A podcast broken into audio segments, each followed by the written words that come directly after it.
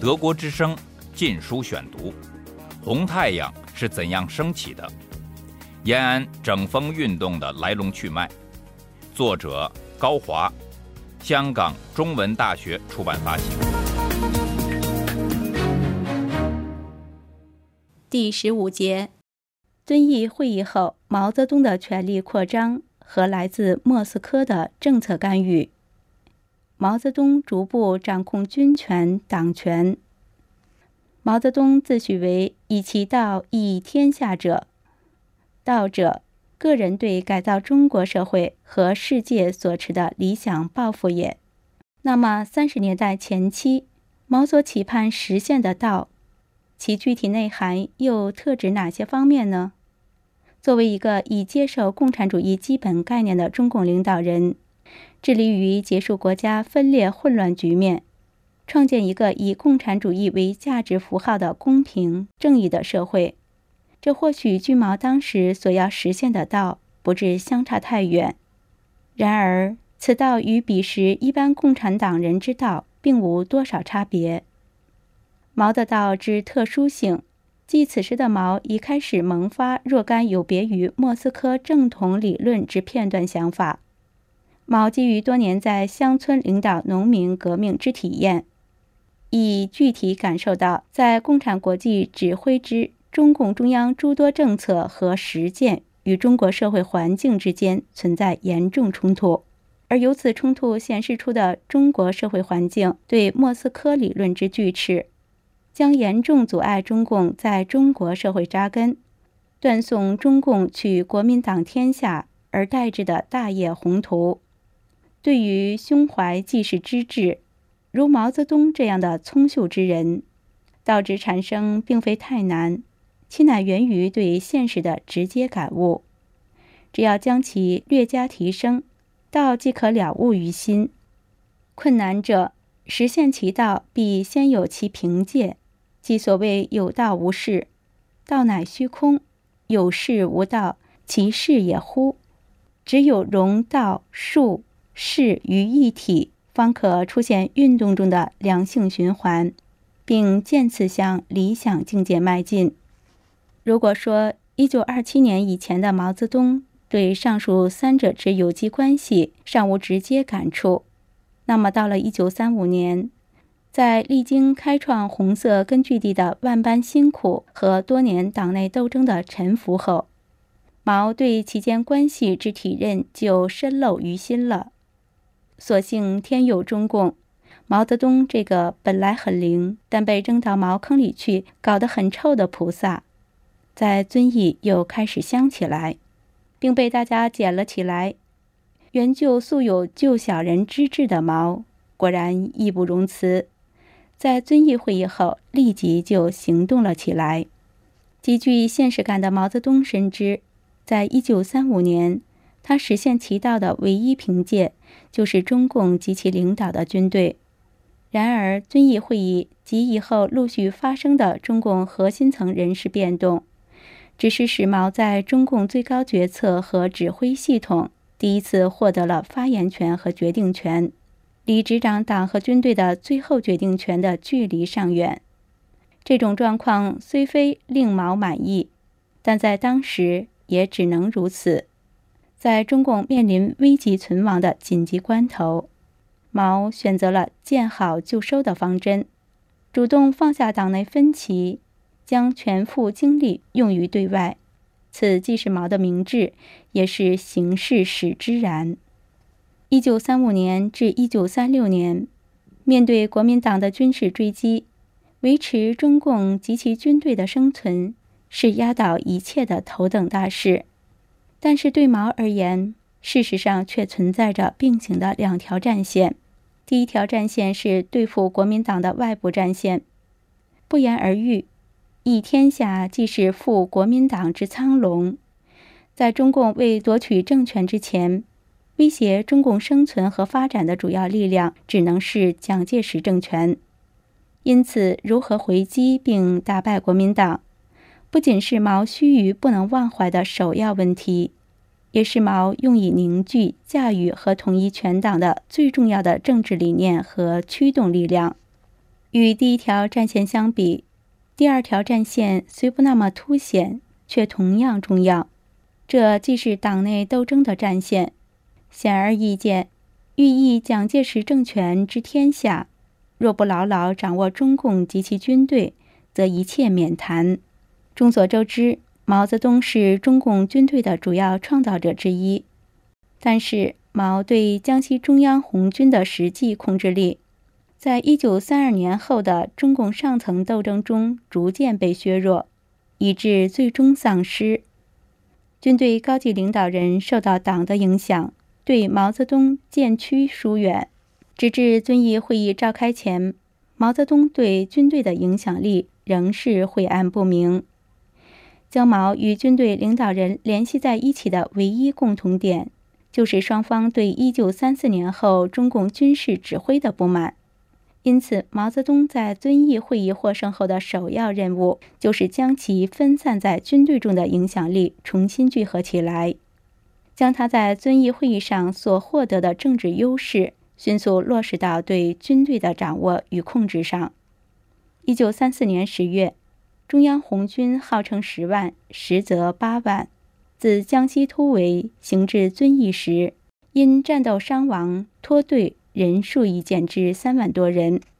领导这支军队的红军将领分别是红一军团总指挥林彪和红三军团总指挥彭德怀，而由张国焘、陈昌浩、徐向前领导的红四方面军和由贺龙、任弼时、萧克领导的红二方面军，分别处于单独作战状态。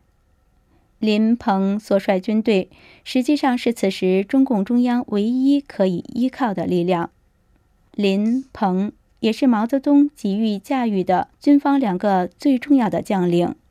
毛泽东在遵义会议后期改组中央机构阶段，进入了中央常委会，但是红军的指挥权仍归周恩来。毛泽东开始利用战争的紧急环境。有步骤地扩张自己在军事指挥方面的影响力。一九三五年三月四日，在张闻天的提议下，中革军委以主席朱德、副主席周恩来、王稼祥的名义签发命令，决定成立前敌司令部，委托朱德同志为前敌司令员，毛泽东同志为前敌政治委员。这个建制与任命。虽然没有改变周恩来的最后决策者的地位，但是毛泽东事实上已开始以政治委员的身份担负前敌总指挥的职责。德国之声《禁书选读》：毛泽东就任前敌总指挥一职，是迈向掌握军权的关键一步。但是几天以后，围绕是否攻打打谷场。毛泽东的意见与周恩来、张闻天、王稼祥以及一军团的林彪、聂荣臻等发生了分歧。在三月十日由张闻天主持召开的中央政治局扩大会议上，毛泽东刚担任没几天的前敌总指挥被撤销，由彭德怀暂代。在这决定毛泽东前途的关键时刻，毛毫不退缩。他于当晚找周恩来详谈，使周恩来接受了他不进攻打谷场的主张。紧接着，毛泽东以日常军事指挥需要完全集权的理由，向张闻天提议成立三人团，全权指挥军事，并得到了张闻天的赞成。一九三五年三月十二日。张闻天在狗坝附近召开的中央政治局扩大会议，将成立三人团的提议提交会议讨论。会议批准成立由周恩来、毛泽东、王稼祥组成新的三人团，又称三人军事领导小组。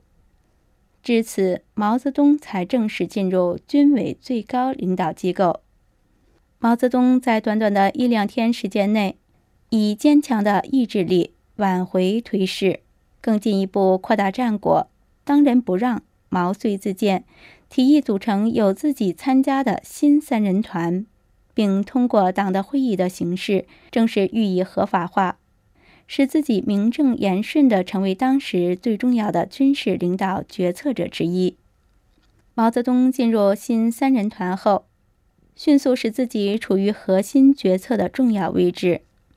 在三至五月的两个月时间里，毛泽东以大踏步回旋转移的指挥战略，及中共中央红军在前、滇、川之间穿插运动，期间既有胜利。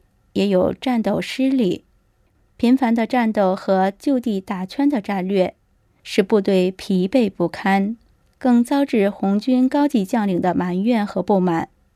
到了一九三五年五月上旬，由毛泽东部署的攻打会理城的战斗屡攻不下，这时红军领导层对毛的不满已到了一触即发的地步。林彪正是在这种背景下给周。毛、王三人团写了一封信，提议毛泽东、周恩来、朱德随军主持大计，请彭德怀任前敌指挥，迅速北进与四方面军会合。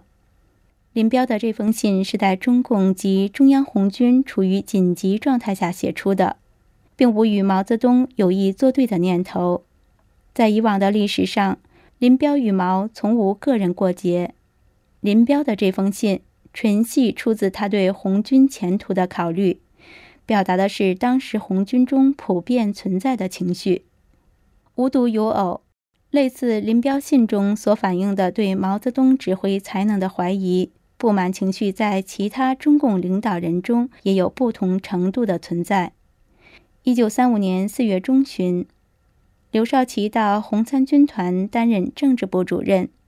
很快就感觉到部队中弥漫着对只走路不打仗的强烈埋怨的情绪。他将了解到的军中情绪结合自己的意见，给中央军委发了一个电报。刘少奇拿着电报要三军团军团长彭德怀和三军团政委杨尚昆签字。彭德怀认为电报所述内容与他的看法不同，拒绝签字。杨尚昆则在电报上签了字。在新三人团中，王稼祥与毛泽东关系较为密切，但是他对毛的指挥方法也存有疑窦。还在新三人团成立之前，王稼祥就常因作战指挥问题与毛发生争论。王稼祥还经常要求中央开会讨论军事行动。新三人团成立后。王稼祥对毛指挥部队大幅度运动不以为然，他向张闻天表示：“老打圈圈不打仗可不是办法。”林彪的信和刘少奇的电报，对毛泽东是一个危险的信号，是毛泽东在遵义会议后所面临的最严重的挑战。这个事件性质之严重。不仅在于它显示了对毛泽东的不满已蔓延至当时中共中央所赖以依靠的唯一军事力量——红一军团和红三军团，而且这种不满正向中央核心层蔓延。如不立即予以消除，毛刚刚获得的军权极有可能被再度削夺。毛泽东迅速采取行动。正面反击这股由林彪领头的反毛风潮，他既不采取与林彪等私下沟通的方式，也不逐个向中央核心层成员解释、征询意见，而是将问题直接挑明。毛向张闻天建议召开政治局扩大会议，得到了张闻天的同意。毛的目的非常清楚，用召开政治局扩大会议的方式。以党的名义，将对自己的不利舆论打压下去。德国之声《禁书选读》：红太阳是怎样升起的？延安整风运动的来龙去脉。作者高华，香港中文大学出版发行。